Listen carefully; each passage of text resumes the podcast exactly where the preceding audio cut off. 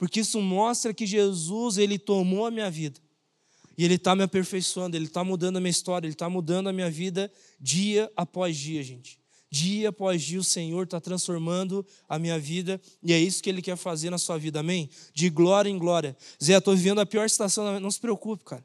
Amanhã é um novo dia. Amanhã Deus tem algo novo para fazer, depois da manhã, ou seja, é de pouquinho em pouquinho. Todo dia Deus quer fazer algo na tua vida, todo dia Deus quer transformar. Agora, você não pode ser hoje a mesma pessoa que você foi ontem. Você não pode, cara. Se você está sendo hoje a mesma pessoa que você foi um ano atrás, eu quero te encorajar você a orar mais e conhecer de verdade o amor de Jesus. Porque, como eu falei, quando nós conhecemos esse amor, ele vai nos aperfeiçoar. Amém? Outra coisa, terceiro ponto que eu acho nesse texto, me chama muita atenção. O amor de Deus nos leva a ser como Ele. Lá no versículo 17, no versículo 17 diz assim: Dessa forma, o amor está aperfeiçoado, aperfeiçoado entre nós, para que no dia do juízo tenhamos confiança, porque neste mundo somos como Ele.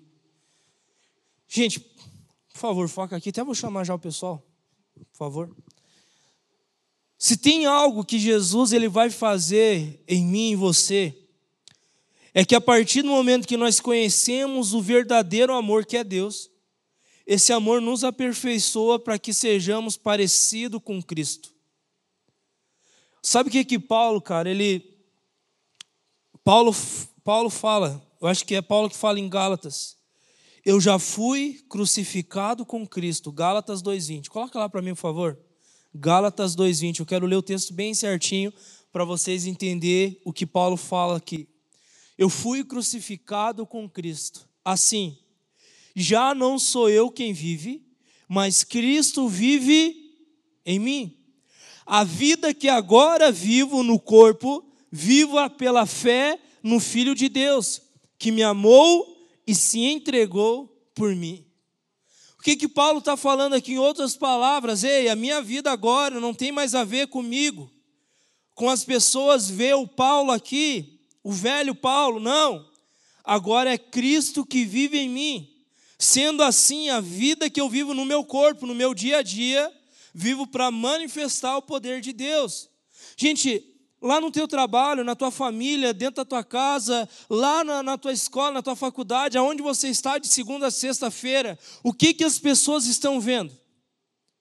Elas estão vendo você ou elas estão vendo Jesus na tua vida? Quem que está falando mais alto? Quem que está, gente? Porque, deixa eu falar algo para vocês. E eu amo essa casa porque nós pregamos a Bíblia aqui. O Evangelho não tem a ver com você estar em destaque. O Evangelho tem a ver com você negar a si mesmo, tomar a sua cruz e seguir a Jesus. Quando você conhece esse amor, que tem o poder de transformar você, você entende algo, Deus, a minha vida não tem mais sentido sem você. João Batista, gente, ele fala algo que me chama a atenção. Ele diz assim: Ei, é necessário que eu diminua para que ele cresça. É necessário que eu me diminua para que ele cresça. O que, que ele está falando? Quanto menos de você, melhor.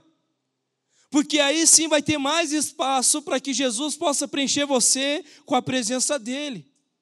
Uma canção, cara, que eu amo, da Nívia Soares, uma, uma graça de Deus através dessa canção, ela fala: Eu quero me esvaziar de mim.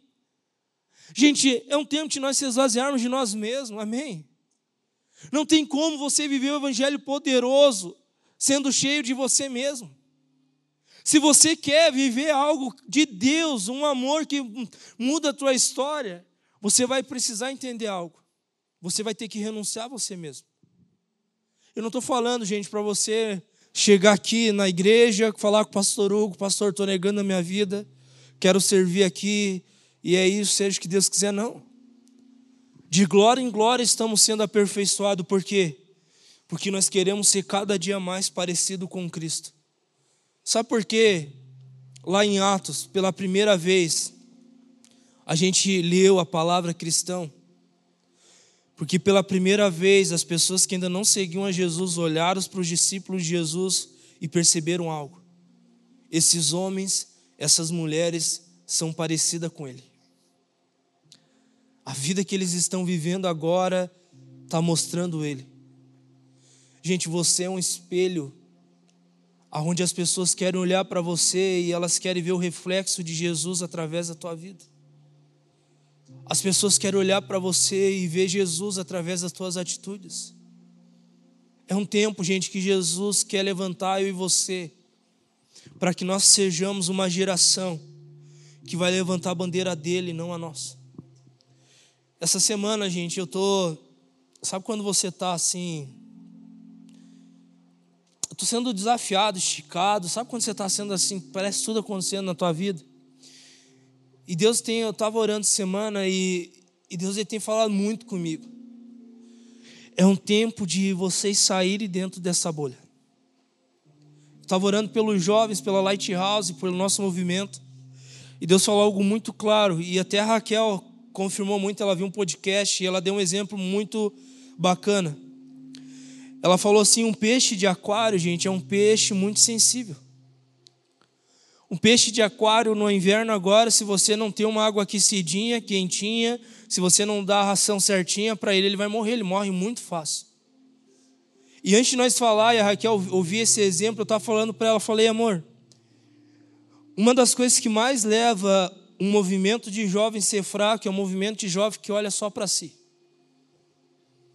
Quando nós olhamos só para dentro dessa casa e aqui parece que é o nosso clubinho, isso vai levar você a ser fraco. Vem uma tempestade, nós vamos fraquejar. Vem uma dificuldade, nós vamos fraquejar. Vem alguma coisa e você, ah, será? Será que eu vou continuar? Agora, quando você vê um peixe de rio, que ele está para o crime, vamos dizer assim, está andando por tudo e está no movimento, está no rio. Ele não tem um lugarzinho, ele está no rio, no meio dos peixes.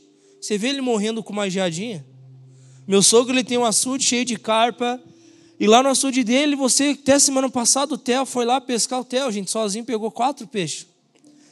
Sozinho, me disse que puxava. Eu fiquei, só pescadorzinho, velho, pequenininho.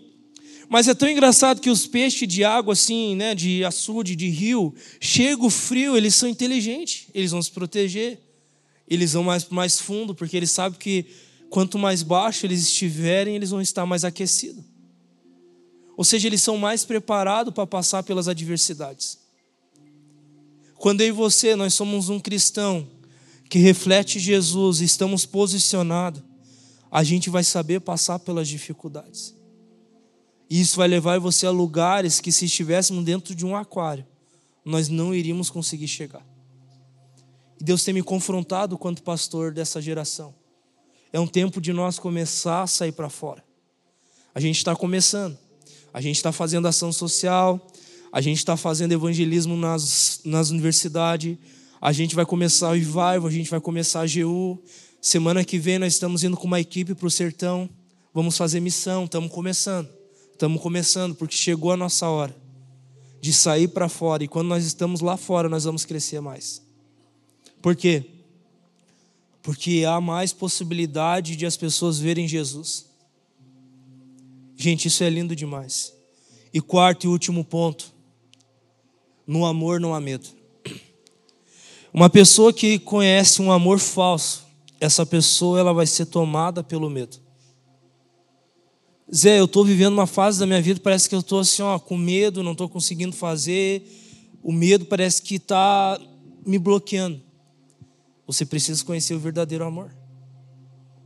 O verdadeiro amor tem o poder de lançar fora todo medo.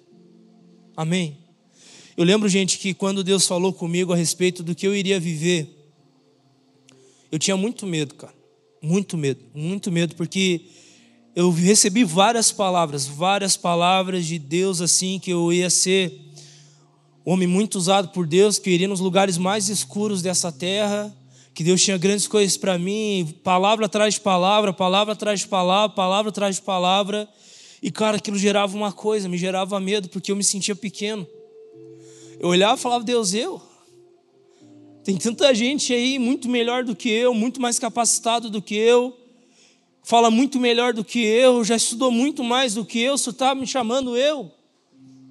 E eu dava voz para o medo, e o medo me me bloqueava, ele me oprimia, ele me levava a estar ali, parece que dentro de um, de um casulo, e ficava ali dentro de uma caverna. E, e não, Deus, usa, usa a pessoa do meu lado. Tem muita gente melhor que pode liderar os jovens, tem muita gente melhor que pode liderar movimento, tem gente muito melhor que pode viajar e pregar o evangelho às nações, tem gente muito melhor. Mas Deus ele fala: "Ei, é você". E o que vai levar você a esse lugar é o meu amor, porque o amor lança fora todo o medo. Gente, nós vamos ir para uma nova estação, já estamos pisando nessa nova estação. E nessa nova estação nós não podemos dar espaço para o medo. Deus tem falado comigo, gente, tanta loucura que eu não compartilhei nem com a minha equipe de liderança ainda. Porque se eu falar agora, eles vão me chamar de doido, de Zé, não dá, não tem como. Mas eu sei, cara, que nos próximos anos, nos próximos meses, a gente vai dar um, um start que a gente sempre sonhou.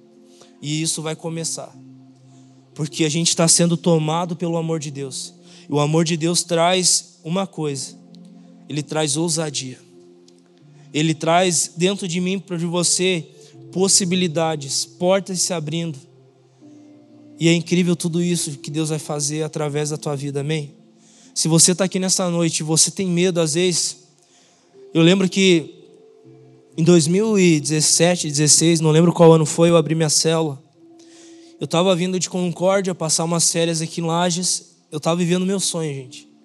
Jogando futebol, estava lá jogando na época o catarinense, amava jogar futebol. Era minha vida, gente, meu sonho. Estava lá, consegui passar num teste, consegui jogar um campeonato top, consegui estar num clube top, consegui estar treinava direto com os profissionais, aquele sonho velho ali, aquela coisa toda. Quando eu cheguei em Lages para passar minhas férias, Deus ele falou para mim, não é isso que eu tenho para você. Você sabe que não é isso que eu tenho para você. E ele me perguntou, você está disposto a renunciar à tua vida por minha causa? E, gente, foi uma das decisões mais difíceis que eu tive que tomar, porque era o meu sonho de criança, jogar bola, viajar, fazer toda aquela coisa. Eu estava lá já no meio. E eu lembro que quando Deus falou isso para mim, eu falei: Deus, ai de mim não seguir a Sua vontade. E, gente, eu não pensei duas vezes. Liguei lá para o clube e falei: Olha, não vou voltar. É, manda minhas coisas. Tinha um amigo meu de Lages que jogava junto comigo. Mande minhas coisas por ele. Show de bola e agora eu vou seguir outra coisa, abrir minha cela. Cheguei para o Zaca na época, falei, Zaca, ele bem, bem louco, né? Eu falei, Zaca, eu vou abrir minha cela. Ele mais louco que eu de deixar abrir uma cela. E eu falei, Zaca, eu vou abrir minha cela. Gente, eu lembro que eu abri minha cela. Na época, peguei uma pesada lá, abri minha cela e foi lindo demais. E, cara, acelerou tudo na minha vida. Aí chegou a fase de eu entrar no ministério. Eu cheguei pro Lucão e falei, Lucão, Deus está me chamando, cara. Eu tô com medo. E o Lucas falou para mim, Zé, acelera, cara. Acelera. Com os dois pés, acelera e vai e vai. Que você vai ser uma pessoa tão indispensável que o pastor Hugo ele vai olhar para você e falar: esse cara precisa estar na minha equipe. E, cara, eu comecei a acelerar, eu comecei na época, gente, era. É umas coisas assim que eu falo que eu quero gerar esse anseio de querer viver o evangelho. Eu trabalhava de pedreiro daí com meu pai, eu parei de jogar bola, meu pai tinha uma empresa, trabalhava com ele. Eu já recém-casado, eu chegava em casa às cinco e meia do meu trabalho. Eu peguei meu carro, nós ia para Curitibanos, eu cheguei lá em Curitibanos uma vez, e uma família lá falando que era uma igreja aqui, aquela coisa toda. Eu fui junto com o Lucas e com o pastor Adair. E eu falei pro Lucão, Lucão, eu vou assumir essa bronca, cara. Eu tinha acho que 22 anos de idade na época, 21, novinho, recém-casado. E eu falei para ele, cara, eu vou assumir. Ele, é Zé, vai, eu vou, cara. E, cara, eu cheguei lá, eu começava assim toda semana, eu ia duas, três vezes por semana para Curitibanos, para abrir igreja, implantar igreja, célula semana, toda semana.